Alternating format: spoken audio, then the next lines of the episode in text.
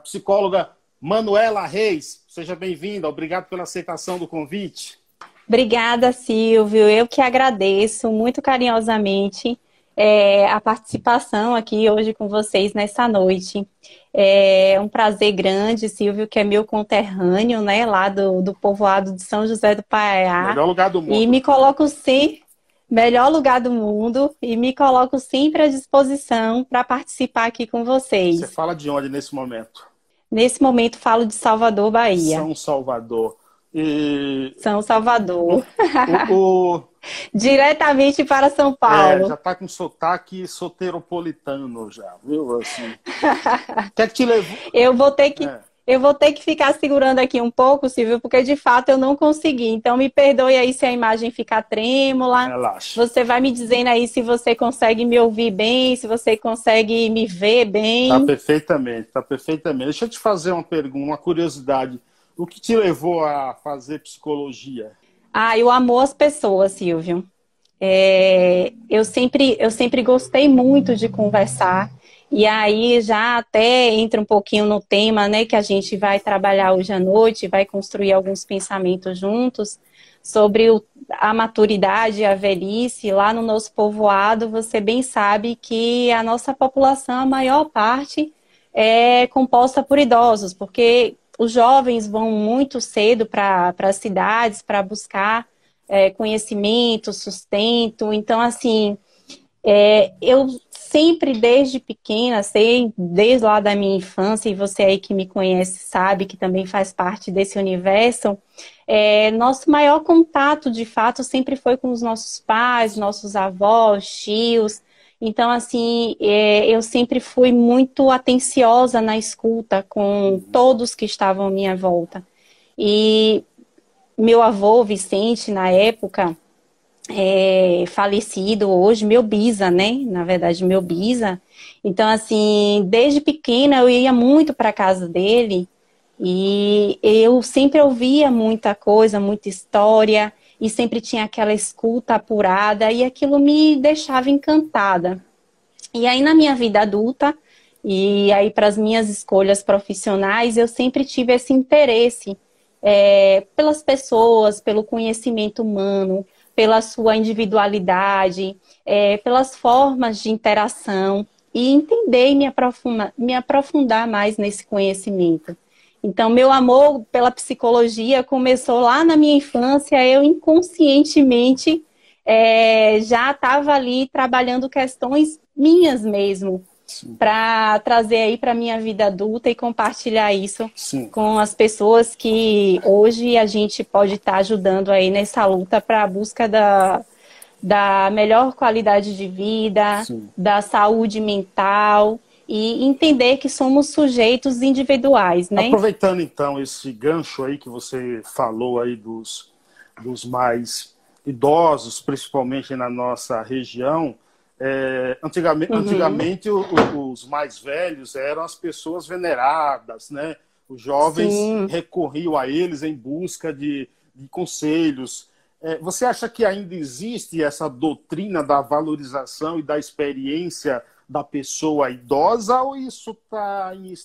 Olha, Silvio, é uma boa pergunta, tá? E aí eu vou até precisar contextualizar aqui um pouco contigo sobre, sobre essa sua pergunta. Porque, assim, de fato, cada sociedade, ela entende é, o idoso, o processo do envelhecimento de uma forma diferente, tá? E isso aí a gente traz também tribos indígenas, sociedades ocidentais, orientais, é, e aí agora trazendo para a nossa sociedade, que é uma sociedade capitalista, e aí a gente contextualiza um pouco aqui bem rapidamente, porque eu sei que o nosso tempo no Instagram, ele ele corta, né, nossa, nossa, nosso momento aqui. Então, assim, lá no século XX, eh, final do século XX, início do século XXI, esse cenário ele tem mudado aos poucos, tá? É, lá no século XX, nossa sociedade é uma sociedade capitalista, onde a gente visa a, a produção, visa é, o ser produtivo, é, nesse momento, tanto as crianças como os idosos, eles eram meio que desprezados, tá? E aí, vem aí o período mais ou menos do final do século XX para o início do século XXI, e aí a gente ressignifica isso, esse contexto, uhum. onde os nossos idosos, eles estão aos poucos sendo redescobertos e reinseridos no nosso mercado de trabalho. Tá? Então, essa perspectiva e esse entendimento retomam aos poucos. A gente ainda está aí nessa construção, nesse entendimento, e é por isso que é tão importante falar sobre esse tema da maturidade e velhice e colocar assim que na nossa sociedade ele tem um espaço, um espaço de valor, onde há muito a se aprender, há um, muito a se produzir entender que o processo do envelhecimento não é o fim, e sim o um começo para muitas coisas como, legais. como é que a psicologia vê a questão do idoso inserido na sociedade? Qual é a visão da psicologia? Uhum. É, Silvio, a psicologia é, ele é um campo do conhecimento né, das ciências humanas e a gente entende é, o indivíduo como único em qualquer momento da sua vida. E a psicologia, muito brilhantemente, ela se debruça a estudar os processos do desenvolvimento humano. Tanto na infância, a infância, e quando a gente fala infância, e também o período da adolescência, né? a vida adulta, a, a, a, a, terceira idade, né, que é o processo de envelhecimento. Então, assim, a psicologia ele tem um olhar é, apurado para cada fase da vida e não diferente ao processo do envelhecimento e do idoso, a gente entende como um ser único e especial. Um ser que tem ali sua construção social, que está inserido em um momento, é, que tem uma história de vida, que viveu muitos anos ou que não viveu muitos anos e, e iniciou sua, seu início de, de vida no momento da, da maturidade e velhice. E assim, ele é entendido como um ser único e especial e que deve, para tanto, ser entendido com um contexto pessoal e particular, tá? É, não é que nenhuma, que uma fase é melhor em detrimento da outra, não. Assim como a infância, assim como a adolescência, a vida adulta, a terceira idade e a velhice também têm suas belezas. E suas dificuldades a gente também, em todas as fases. E suas, né?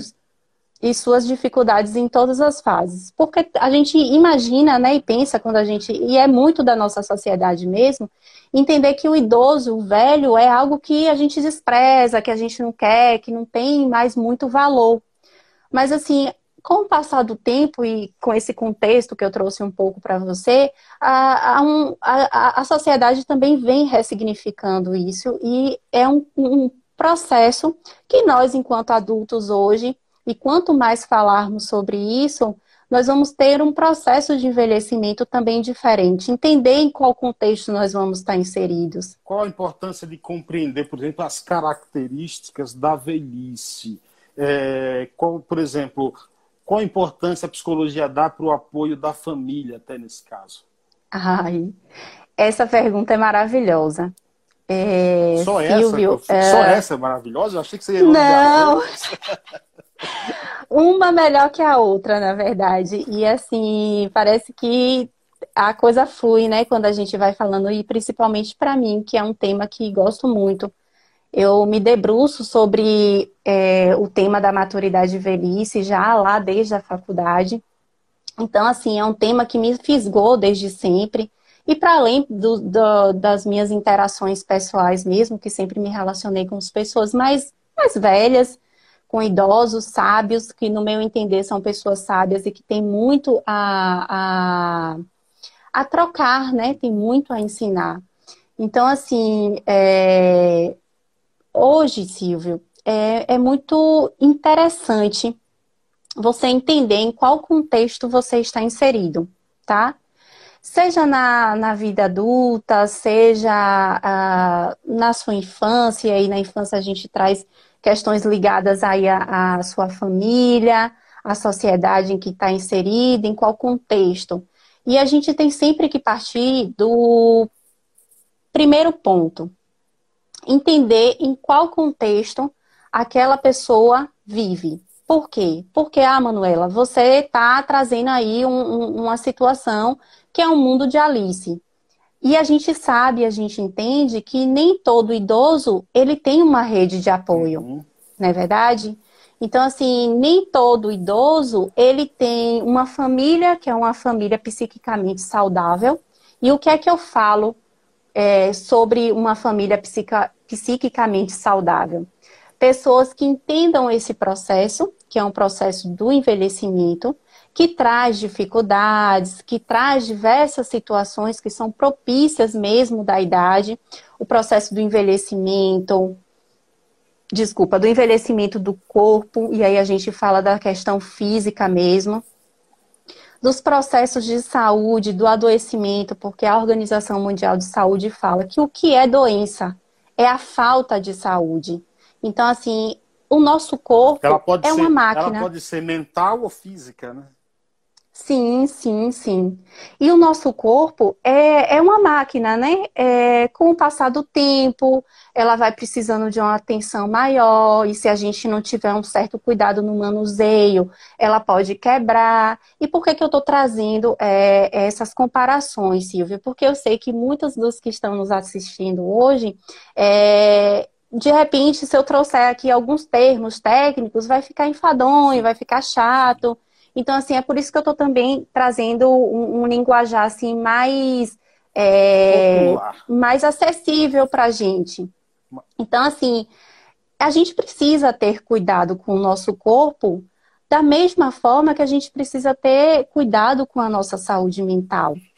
É, entender que quando a gente tem um problema, por exemplo, cardíaco, pressão alta, a gente corre imediatamente para um médico e paga uma consulta de repente, ou vai para um atendimento SUS e se preocupa com o corpo. Mas o que, que a gente de fato também está fazendo para é, cuidar da nossa saúde mental? Né? Então, entender que esse processo é importante, entender que o, o envelhecimento do nosso corpo, inclusive, ele vai acontecer em algum momento, tá? Por mais cuidado que nós tenhamos, e estar preparado, estar consciente de que esse momento vai chegar e como ele vai chegar é de suma importância. Te... A família tem um. Deixa, deixa eu te perguntar uma coisa. Ô, pessoal, façam suas perguntas, por favor, e façam perguntas difíceis, que eu faço as mais fáceis aqui, que daqui a pouco eu, eu repasso aqui as perguntas. É, Dizem que, dizem que a vida começa aos 40, né? Portanto, eu me considero uma pessoa com 3 anos de idade, né? Uma criança, uma criança, né? Agora, por que os 60 preocupa tanto quando chega? Causa um alvoroço. Tem uma pessoa no Praia, por exemplo, que dizia que. E, não, quando, gente, quando eu chegar aos 60, é, eu já estou com o pé na cova, porque eu vou me aposentar, e é porque já estou assusta tanto assim? Como é que a psicologia vê essa questão dos 60? a psicologia entende como um processo natural da nossa vida, né? É uma fase natural. Ela é tida como qualquer outra fase, como eu te falei, mas de fato, muitas pessoas, por conta da nossa sociedade, o entendimento que a gente tem do processo de envelhecer, que para muitas pessoas é, é traz um, uma carga, né? que é só doença, que é só inutilidade, que é a sensação de desprezo por parte dos familiares ou da, da sua rede de apoio. Então, assim, tem todo um tabu também por trás disso. Pela questão do, do, de não ter mais, por exemplo, o ato sexual, que é um, um, um, fator, assim, que todas as vezes que eu toco nesse assunto, é, é um tabu, principalmente, né? é um tabu tanto para quem, por exemplo, inicia lá na sua adolescência a, a, a sua vida sexual, como também para os idosos. Não, é, não quer dizer que ele não tenha uma libido. As pessoas tendem a, a, pensar que o idoso ele é assexuado, que ele não faz sexo, que ele não, ele não se interessa pela relação sexual.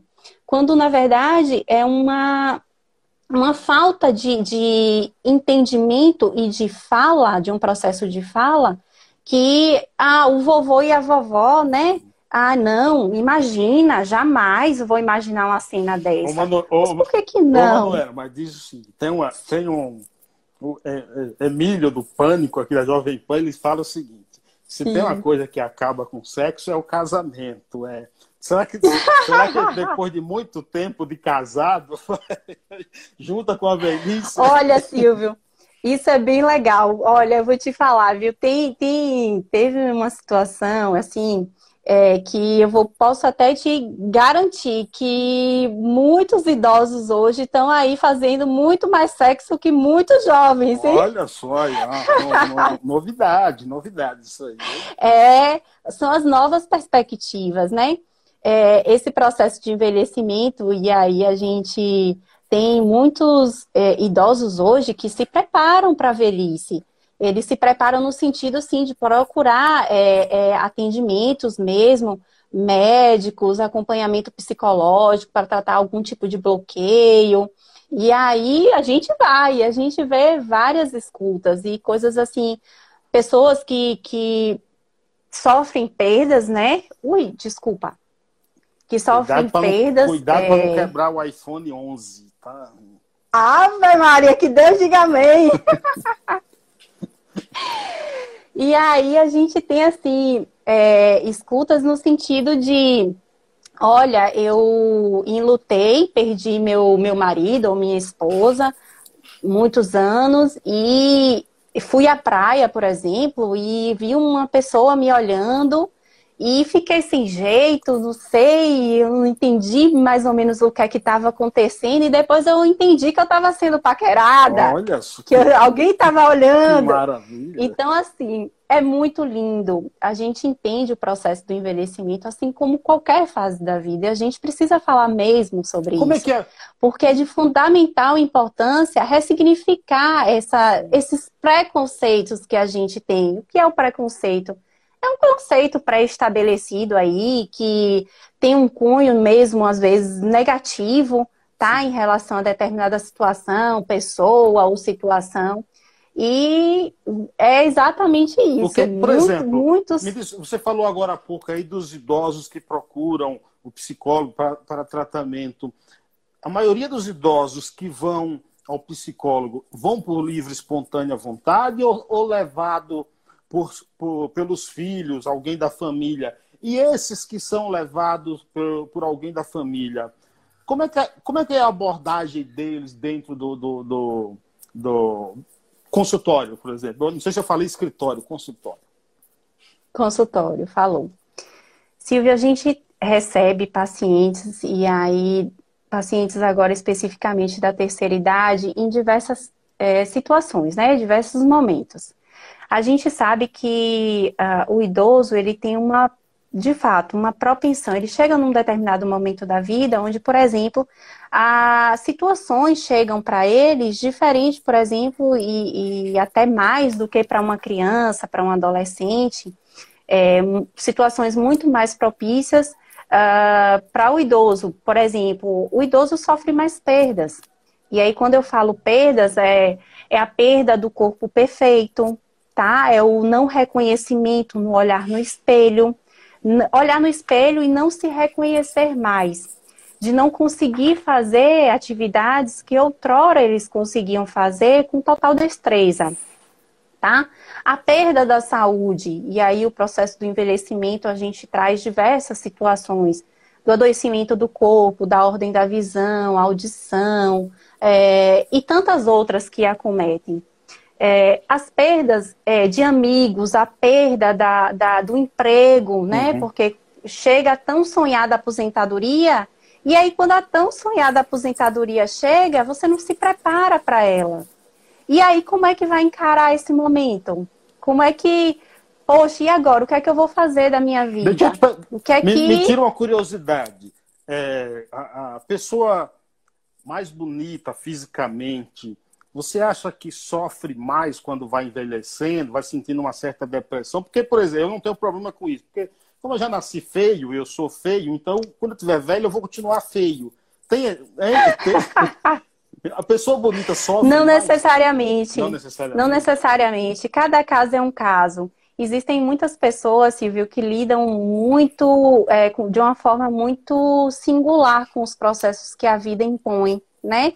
Então, assim, eu não, não, não seria é, extremista para dizer para você, ó, esse acontece dessa forma, porque não é assim. A gente entende que cada pessoa é uma pessoa e que cada contexto em que ela viveu e vive, é, em que ela está também, inserida, viu? entendo, entendo sim. Mas respondendo sua pergunta, cada pessoa é única, ela, ela entende um processo, não necessariamente o que acontece com Manuela vai acontecer com o Silvio, e, e aí, consequentemente, a gente vai entendendo um contexto de cada um. O que a gente trabalha na clínica é o seguinte, e aí você me perguntou sobre como essas pessoas chegam né, para o atendimento psicológico, e eu estava te dizendo que por diversas situações elas podem chegar. Existe uma outra situação que, para além da, da aposentadoria, e que aí a pessoa chega num determinado momento que é tão sonhado, né? E é tão temido. Por quê? Porque você chega em um momento que eu, pô, saí do mercado de trabalho, estou em casa, o que é que eu vou fazer agora? E aí ela se sente assim perdida, porque não se preparou necessariamente para aquela situação. Entendia que aquilo ia acontecer, mas não sabia como. E aí agora chegou. O outro momento também que é muito importante, que traz muitos pacientes para o atendimento psicológico, é, é, a saída dos filhos de casa, uhum, a saída dos sim, netos sim. de casa. É, que a, até o que a gente chama aqui na psicologia da síndrome do ninho vazio. Ah, é? O que tem é, isso? É síndrome não, do ninho vazio? Nunca ouvi essa expressão. Né? Tem, tem sim. Então, assim, são várias coisas que podem trazer, não somente o familiar. O familiar, lógico, porque é aquela pessoa que está ali na rede de apoio e que está ali, assim como um cuidador, assim como um, um, um ente querido ou alguém que pode estar tá chamando atenção para qualquer tipo de alteração ou um médico, um encaminhamento médico, por exemplo, que está percebendo que aquele idoso está, é, por exemplo, não consegue dormir, e aí começa a passar várias medicações e aí não surte efeito. Então, ele também pode estar tá dando um encaminhamento psicológico para estar tá ali trabalhando junto com, com um profissional né, especializado é, a dar vazão a toda essa demanda, que é uma demanda que é do inconsciente. Sim, entende? Sim, entendi. Deixa eu. Então, assim, ele chega de várias formas. Deixa eu falar o nome das pessoas que estão por aqui, senão as pessoas me matam e ficam. Ai, que legal! Só... Enquanto isso, eu vou pegando aqui. Com água. Aí. É. caroços de água, como diz no pai. Regiana Cruz por aqui, Isabel Araújo, Maria Messia Ferreira. Messia foi minha professora, sabia? Opa! Messia, não sabia não. Messia e Márcia. Você sabe que Márcia, é, é... bom, no Pai a maioria das pessoas me chamam de Silvio, me conhece por Silvio. Aqui em São Paulo, algumas pessoas me chamam por Carlos, porque é o primeiro nome, mas a maioria aqui me Sim. chamam de Paiaiá. Mas Márcia, que legal. Márcia foi a primeira pessoa a me chamar pelos dois nomes, Carlos Silvio, entendeu?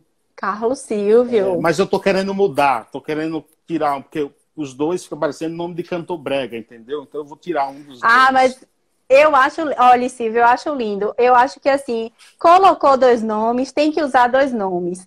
Eu sempre gostei de Maria Manuela. E meu nome é Maria Manuela. É, mas Carlos Silva fica parecendo Carlos Silva e seus teclados com vocês agora. fica legal, entendeu? Então, eu vou tirar vou excluir, vou colocar Paiaiá no final também, entendeu? Ótimo, também. Gleice está por aqui, conhece? Claro, minha amiga querida. Um beijo para você, Gleice. Murilo também. Murilo... Lindo, tá crescendo rápido, viu, Silvio? Tá a cara do pai, entendeu? é, pessoal aqui, Estefânio, Xandinho, grande Alexandre, Alexandre, lembra de Alexandre? Lembro, abraço grande. Steph, meu colega da faculdade, hoje psicólogo maravilhoso também. Messia Góes, Magna Souza, Nilda Moreira, Nilda Luizão. É, quem está mais por aqui? MEL Castelo Branco. É, MDB minha amiga. diz aqui, boa noite, minha psicóloga maravilhosa. Tá por aqui. A melhor psicóloga diz aqui, ó. Ah, obrigada, gente. Obrigada pelo carinho de vocês. Wilson Aguiar. Seu Wilson, seu Wilson, pai de uma amiga minha, muito querido. Também faz ótimas contribuições. Todas as lives que eu faço, que eu participo, ele está sempre comigo. Também aí dando várias contribuições nesse processo do do, do envelhecimento, né? Era, então, assim, ele é um forte colaborador meu. Eu sei que era Nilson, eu sei que era Nilson, que eu já ia perguntar quanto era o saco de feijão, entendeu? Ah, meu pai, querido, deve estar assistindo também. Regiana Cruz diz aqui: parabéns, Manu, Deus te abençoe cada dia mais. João Vitor, Amém. Miguel Dutra também por aqui, Isabel Machado, é, Wilson Aguiar disse aqui: boa noite, Manu. Eu e minha pessoa somos jovens de 84 e 80 anos, respectivamente. Lindo, seu Wilson. Elton Ricardo, lá no Nova Açores. Tony do Paiaiá, grande Antônio Mário aí em Salvador. Ele diz aqui o seguinte: ouvi várias vezes que a psicologia seria uma das principais profissões do século XXI. Isso sim, está sim. se confirmando, doutora Manuela Reis? Com certeza, principalmente agora na pandemia. Eu acho que se foi um momento em que mais se solicitou, né, é, o atendimento psicológico e, os, e a convocação dos psicólogos foi nesse momento. É, lógico que antes também, mas agora a gente entendeu que o processo, né, psíquico, o, o, a saúde mental, não somente agora, porque é uma luta constante dos psicólogos é, de se colocar mesmo dentro da nossa profissão, mas nesse momento que foi um momento tão atípico para todos nós, né? Onde estamos vivendo de, um, de uma forma diferente, como jamais imaginamos viver. Quem há alguns anos atrás imaginaria que a gente fosse viver um isolamento como vivemos? É ressignificar estruturas de trabalho, ressignificar estruturas dentro da casa, é, a reaprender, né, a, a, a, interagir com as pessoas. Então, assim, muitas pessoas também com sofrimento é, psíquico, muitas pessoas buscando atendimento por não saber lidar com esse momento.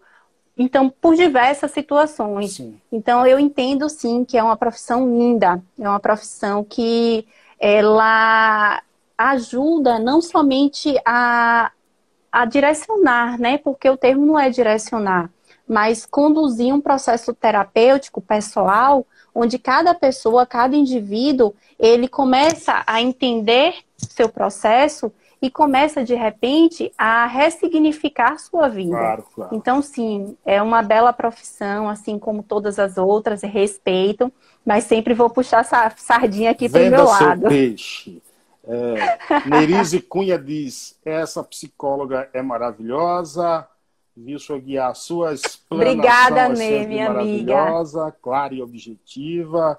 Marcelinha, Ana Cristina, Cláudia Valverde, Rodrigo Melo, grande abraço. Rodrigo Melo, escritor lá de Léus, Bahia. Oi, Léus, é, que legal. Terra boa, que. Terra boa. É, Luteixeira Cunha, dois nomes lindos, Maria e Manuela. Pensei que ela ia falar do meu. Lu, nome. minha amiga querida também, um, um beijo grande. Shelly Pop, cantora lá de Nova Açores, Maria Cristina aqui. É, Dizem que só tem uma coisa pior do que ficar velho, que é não ficar, né? Que é não, Com certeza. É ficar. Opa! Na sociedade, no mundo em que a tecnologia cada dia avança mais, cada dia temos desafios aí tecnológicos a, a, a nos colocar aí é, de frente. Como é que os mais velhos encaram essa nova realidade? é também um, um, um obstáculo para eles? Para uns sim, para outros não, né, Silvio? É, eu percebo também que há um movimento e aí eu já até convoco aí nossos jovens, né, a, a, a, entrar aí nesse contexto também, no sentido de que a gente aprende muito com os idosos e os idosos também se abram para o novo, né? É, entender que sim, nossa, nossa juventude ela está mais acelerada. É, o que a gente fazia antes é, de uma forma diferente, hoje os jovens já estão ó, extremamente conectados, raciocínio super rápido, a cognição parece que está assim a mil por hora. Então, é, o que é que a gente entende né, nesse processo, porque cada situação é uma situação, e e entender esse contexto é importantíssimo. Mas eu percebo sim que, que os, os nossos idosos eles estão buscando cada vez mais, né, é, novas formas de se colocar, inclusive nas formas tecnológicas. Eu acredito quando você me perguntou é, o acesso mesmo, né, às novas tecnologias foi nesse sentido? Sim, sim, sim. Se seria mais um obstáculo para eles, se isso poderia, por exemplo, causar uma certa, entre aspas, depressão, porque ah, como é que eu vou encarar isso aqui? Como é que eu vou mexer isso aqui? Esses nomes, essas teclas, uhum. entendeu? Nesse sentido. São desafios. Isso. Sim, são desafios. E eu percebi também, inclusive agora na pandemia, que foi uma ferramenta fundamental, Silvio. Uh, a tecnologia, os aplicativos, o celular, chamadas FaceTime, elas foram fundamentais para uh, os idosos terem contato nesse processo de isolamento social com seus familiares, com seus entes queridos.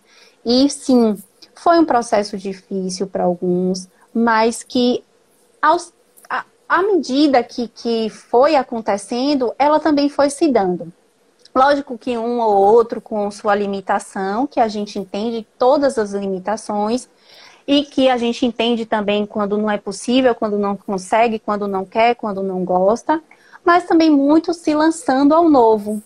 Já são é, uns idosos que já buscam mais a conexão com os mais jovens também, buscando novas tecnologias para se comunicar, e isso é o que eu acho bacana. Existe, por exemplo, um, um preconceito contra o, o, próprio envelhecimento? Você consegue detectar isso no teu consultório?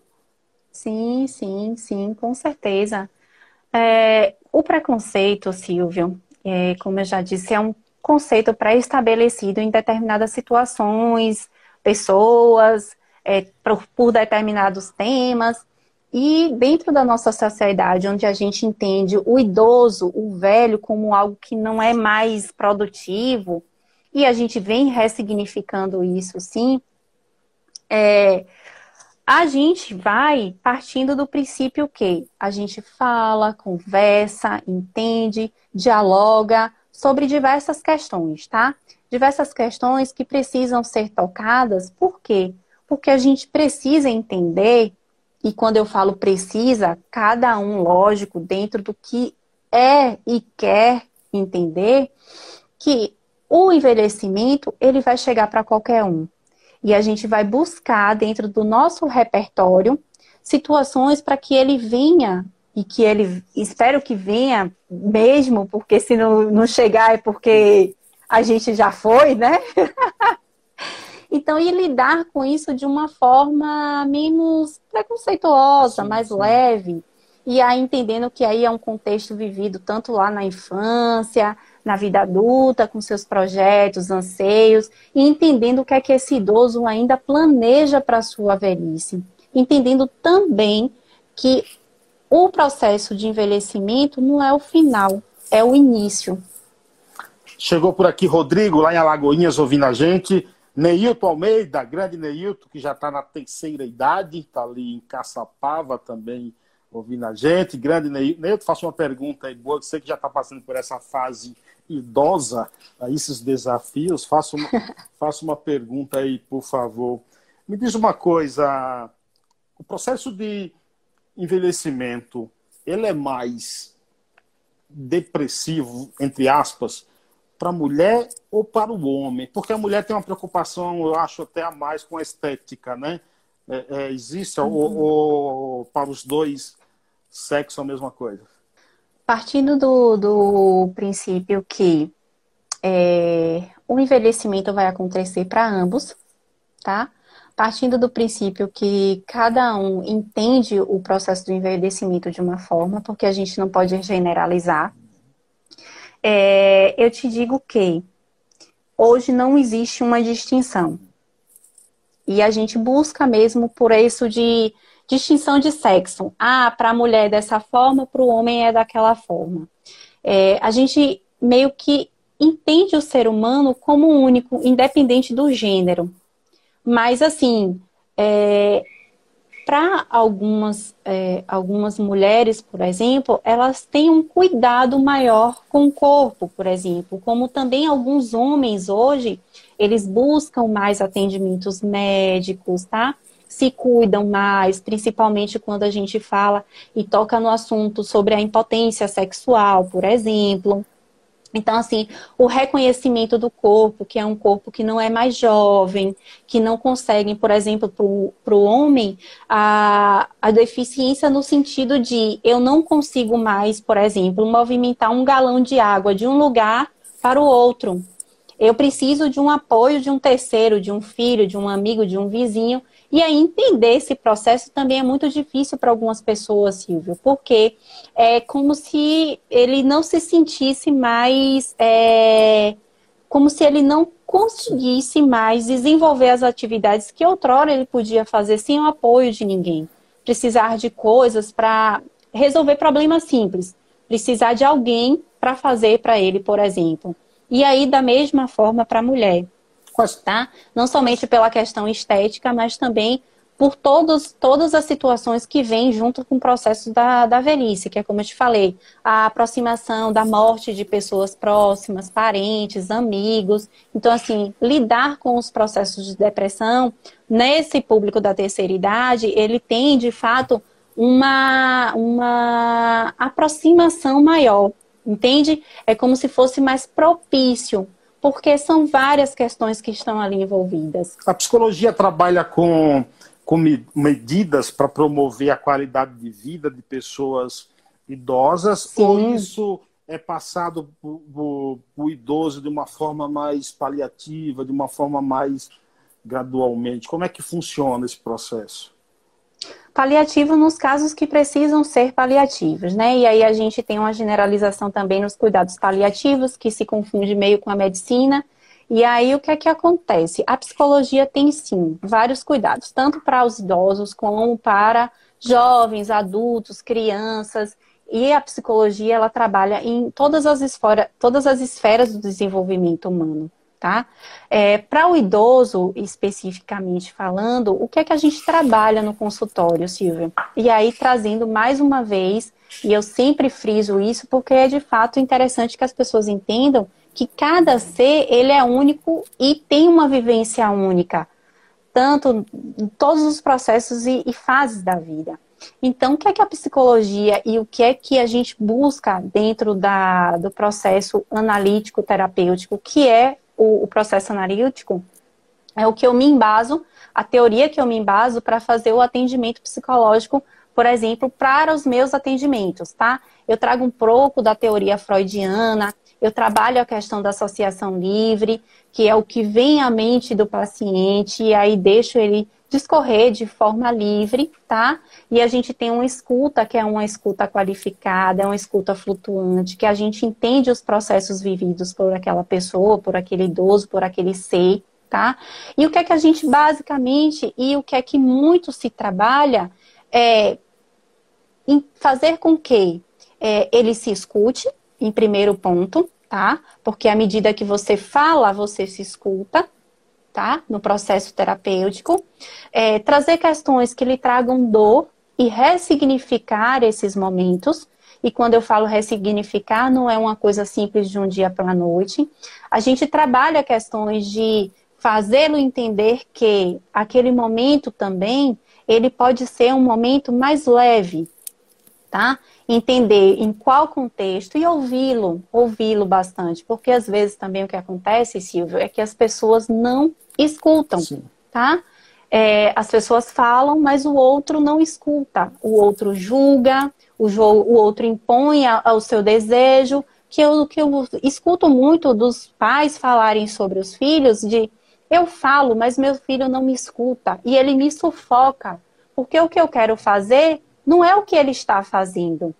Entende? Então, às, às, vezes, o excesso de cuidado também dos filhos ou das pessoas que fazem o papel de cuidado eles são excessivos ou não e fazem com que aquele idoso ele não se sinta mais pertencente na própria vida dele. A questão, entende? Então, a questão da menopausa na mulher interfere muito ou pouco nessa entrada muito. na terceira idade aí? Interfere, interfere bastante nos processos. É, e interfere da seguinte forma, sempre com um acompanhamento, tá? Que a gente é, faz um trabalho nessa, nesse, nesse momento é, da fase da mulher, que é a menopausa, e aí a gente tem o apoio né, de outros profissionais da área da saúde que vem aí com a reposição hormonal, e aí a gente trabalha questões que são questões da vida daquela paciente, ressignifica é, situações vividas que foram traumáticas de repente. Então, assim, tudo ele, ele, tudo está envolvido no processo terapêutico. Então a gente ressignifica situações que foram difíceis, por exemplo. A gente faz com que é, o paciente ele fale e fale em um momento onde ele entenda em que situação ele está em qual momento ele está vivendo o presente, entende? No sentido de, olha, eu tô com esse corpo hoje, eu tô com essas rugas hoje, hoje eu não tenho aquela barriguinha mais chapada ou enfim, outra situação, não tenho mais o cabelo que eu queria antes, que eu tinha antes, mas eu tenho uma história de vida. Eu vivi, eu vivi longos, largos anos, por exemplo, entender que aquele processo também fez com que ele chegasse até ali. Então, é nesse sentido que o processo terapêutico faz. Faz a escuta, faz a ressignificação, faz o perdão das coisas que lhe doeram, entende? Porque à medida que a gente também se perdoa, Silvia, a gente se livra e se liberta de determinadas coisas que são tão doloridas no nosso processo de desenvolvimento. Gonzaga Leal, cantor pernambucano, lá em Recife, ouvindo a gente, doutor Renafísio, chegou por aqui. Renatinho, querido, Olha. beijo. Gilvan Júnior também, meu amigo querido, só gente maravilhosa aí nessa live hoje, hein? Piscilaine, é Piscilaine. Ilaine, minha amiga, ah, psicóloga também, maravilhosa. Ela diz aqui, Manuela, maravilhosa, isso é corporativismo, tá? Não vale. É... Paulo Zitz, grande artista, obrigado, cara. Gledson Prado, Júlia Silva também por aqui, Tailândia Santana, por aqui. Ai, minha prima querida. Edna Carvalho, tempo. Thomas Pitangueira, também por aqui. Thomas, querido. O senhor Neilton Almeida, do alto das suas rugas, mandou uma mensagem aqui. Silvio, eu não gostaria de chegar à terceira idade, jovem. Ainda bem, né? Faz tempo que você foi jovem. Em dado... Que linda fala, viu? É, Muito linda. É, foi... ele nem lembra quando ele foi jovem mais. Em, em dado momento da existência humana ou de alguma sociedade, houve maior compreensão e cuidado para com o idoso? Sim, sim, com certeza. E é como a gente começou falando, né, Silvio? Em algumas sociedades, o idoso ele é tido como é, símbolo de conhecimento maior, respeito total e absoluto. Para determinadas é, decisões, por exemplo, em algumas sociedades, é, as pessoas só fazem e só tomam determinadas decisões se assim consultadas por esse idoso ou a pessoa que é, ocupa esse lugar de superior saber, porque entende-se que se já viveu bastante, que tem bastante sabedoria e que pode é, desenvolver aquela função enquanto idoso como é, um superior, por exemplo. Então, sim, existem sociedades e, e eu acredito que a nossa sociedade um dia vai entender e reconhecer o idoso como tal. Segundo uma pesquisa, em 2025 nós estaremos com 32 milhões de idosos. Os psicólogos e a psicologia estão preparados para isso? Sempre. A gente está nessa busca constante, Silvio. Não somente para o processo do, do desenvolvimento é, da terceira idade, que a gente percebe, entende, e aí os índices do, do IBGE, inclusive, mostram que a nossa sociedade, a nossa população de idosos, ela vem crescendo e vem crescendo com qualidade, viu? Vem crescendo com jovens idosos se preparando, e à medida também que a gente vai conversando e trabalhando sobre esse tema, é, nós vamos identificando qual processo estamos vivendo e preparando cada vez mais para o nosso processo de envelhecimento. Então, Você... com certeza, a gente vem em uma busca constante e é, uma, é um preparo, Silvio, quase que incansável. Não somente para o atendimento com os idosos, mas também por todas as faixas etárias. Nós vivemos numa sociedade que também valoriza muito a super jovialidade, né? Os jovens, sim, a força. Sim, Você não teme isso? Sim. Quanto mais idosos que também não, não há um temor seu por isso? Eu acho que quanto mais o adulto ele se cuida, Silvia, quanto mais ele tem essa preocupação, mas ele também vai ter benesses na sua vida idosa, né, no seu processo de envelhecimento. Então, é lógico que o excesso, ele prejudica de, em, qualquer situa, em qualquer circunstância, o excesso ele meio que sai da curva, né? Sai daquele patamar. E é por isso que é importante a gente sempre observar quando tudo soa demais, né? É, a gente busca um equilíbrio, porque quando a gente tende a viver em equilíbrio, as coisas fluem de uma forma mais tranquila. Gleidson de Silvio, mais uma cria do Pai Ayá que nos dá orgulho. Ai, obrigada. Obrigada, Gleidson. Camila Mascarenha também chegou por aqui. Gisônia Alves chegou por aqui. Karina Cafezeiro. Essa deve ser. Cafezeiro, essa deve ser a mulher do café, né? Advogada, é, muito bonita, é. linda. Me diz uma coisa. Pessoa incrível. Me diz uma coisa. É, você é otimista em relação aí, eu estou dizendo, ao, a uma mudança de comportamento de pessoas que às vezes é, abandonam os, os, seus velhos queridos, e aí eu estou dizendo velhos queridos no sentido de, de dizer pessoas da família, mães, pais, que às vezes abandonam em asilos, largam para lá. É, é, qual é a tua visão sobre isso? Silvia, eu sou na, eu sempre sou otimista, eu sempre acredito no ser humano. Eu acho que enquanto a vida há mudança, enquanto há possibilidades e, e vontade, é, é, possível, né? E eu acho que cada pessoa, dentro desse contexto que a gente vem ao longo desse bate-papo falando, de entender o processo que cada um vive, a gente não pode criticar. Eu fujo muito desse, desse discurso de crítica, porque só quem vive sabe, né, cada situação, e é muito é, prematuro falar sobre uma situação de abandono, por exemplo, e de largar, né? Falando assim no sentido de, ah, largou no asilo de repente aquela foi a situação encontrada para deix deixar aquele idoso, por exemplo, em uma situação mais confortável, vamos dizer assim. É por isso que é interessante a gente entender cada, cada contexto. Mas eu entendo sim que hoje, dentro da nossa sociedade, a gente tem estruturas diferentes, tá? A gente tem uma. E é por isso que logo no início eu também comecei falando que a gente entende que os idosos e a gente trazendo não somente para um mundo é, de Alice. Que o que é um mundo de Alice na nossa visão? É um mundo ideal, que todos os idosos tenham família, que tenham uma rede de apoio, que sejam bem cuidados, amados, respeitados. Mas só que a gente sabe que nem sempre isso é possível. E aí a gente busca o que é possível dentro da realidade de cada pessoa e de cada família. Então, assim, eu não costumo dizer que a, é, foi um sacana, por exemplo, porque abandonou o pai, a mãe, a avô.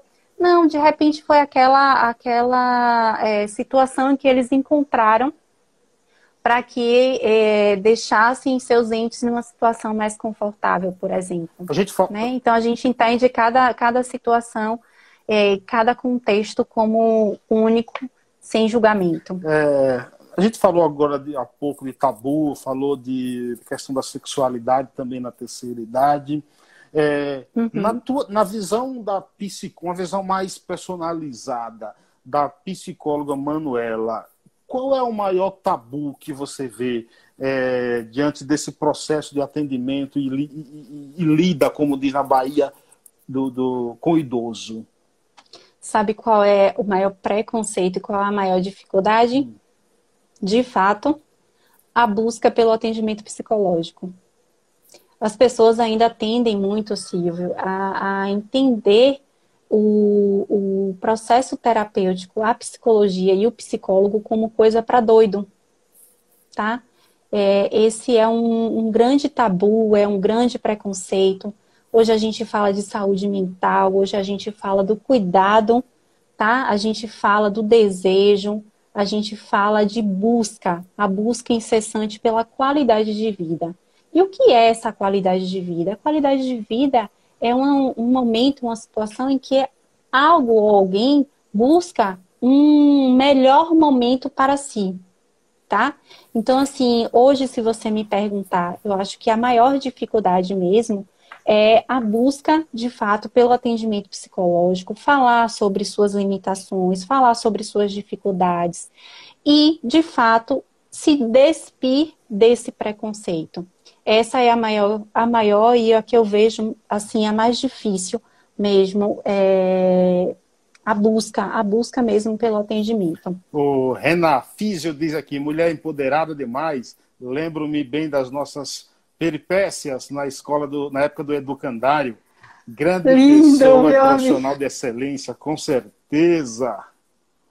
Também, Renato, maravilhoso, meu querido. Você também, excelente profissional, aí atuando no nosso interior, um trabalho belíssimo, um fisioterapeuta aí conceituado lá na nossa cidade. É, Soraya Letícia chegou por aqui, é, Jorge Ramos, parabéns, minha amiga, ele diz aqui. O grande, apre... Oi, o grande apresentador Beijo. e saudoso, também dramaturgo, Antônio Abujanra, no, ele sempre terminava o programa dele com uma pergunta. E eu vou roubar. Já está acabando, Silvio! É, eu vou roubar essa pergunta dele para fazer minha última pergunta para a psicóloga Manuela Reis. O que é a vida? O que é a vida? Eu poderia te fazer a mesma pergunta, Silvio. O que é a vida para você? A vida é uma live também. Sim. A vida é linda, a vida precisa ser vivida, a vida precisa ser um momento onde você busca, onde você vive da melhor forma possível, que é possível se viver, né? Eu acho lindo, eu acho lindo quando Freud, é, pai da psicanálise, teórico, que eu busco uh, suas teorias para desenvolver da melhor forma o meu trabalho, quando ele fala que a cura, a cura ela vem do amor. Então, é, se eu pudesse te falar algumas palavras, eu falaria que é, a vida ela é feita para ser vivida. A vida ela é feita para se dar e se ter o perdão. E à medida que a gente vive dessa forma e reconhece as falhas, as nossas falhas e as falhas dos outros, a gente se perdoa. Então a gente vive nessa busca incessante da felicidade, mas não é qualquer felicidade. É uma felicidade que nos preenche, nos preenche no sentido mais sublime de poder ser o que é possível ser, entender esse processo, tá? Que à medida que a gente entende esse processo, é lindo, é maravilhoso. A vida também é aqui o meu agradecimento. A vida. Obrigado, Manuela. Eu que te agradeço. Satisfação enorme conversar contigo, hein? Também um abraço grande a todos que estão aí nos acompanhando. Não sei quanto tempo aí a gente tem, Silvio. Dois minutos para você mandar um oi para seu Nilcinho, Tânia. Aqui não é programa a toda da Xuxa, minha... mas você pode mandar um beijo. Mas a gente faz, a gente, a gente aproveita esse espaço maravilhoso. Primeiramente, te agradecer profundamente, tá? Pelo convite, pela atenção por, to, por todo o crédito que você me deu, tá? De estar tá aqui abrindo seu espaço, que é um espaço que eu sei que você construiu aí, galgou aí, ó, ferrinhamente. Então, meus parabéns a você, Silvio, por essa iniciativa. Um programa lindo, maravilhoso, levando o nome do nosso interior, do nosso povoado aí. me achando, pra, tá? Da cidade de Pedra que é essa cidade linda, São Paulo, que também tem aí vários parentes meus, da toda a família do meu pai. Então, assim, a todos vocês que participaram nessa noite conosco aqui, meu muito obrigada. Então, sempre estou à disposição, tá? Obrigada, Silvio. Um beijo para todos vocês. Espero ter plantado uma sementinha aí Valeu. na cabecinha de todos vocês. Obrigado, psicóloga Manuela Reis. Obrigado a todos. Ó, se inscrevam no canal Obrigada. Conectado. Esse vídeo vai para lá. Grande abraço, até a próxima. Viva a terceira idade. Eu tô chegando lá, hein? Viva Tchau. a terceira idade, estamos. Mais podcasts como este você encontra no site da Rádio Conectados, radioconectados.com.br ou no seu aplicativo de podcast favorito.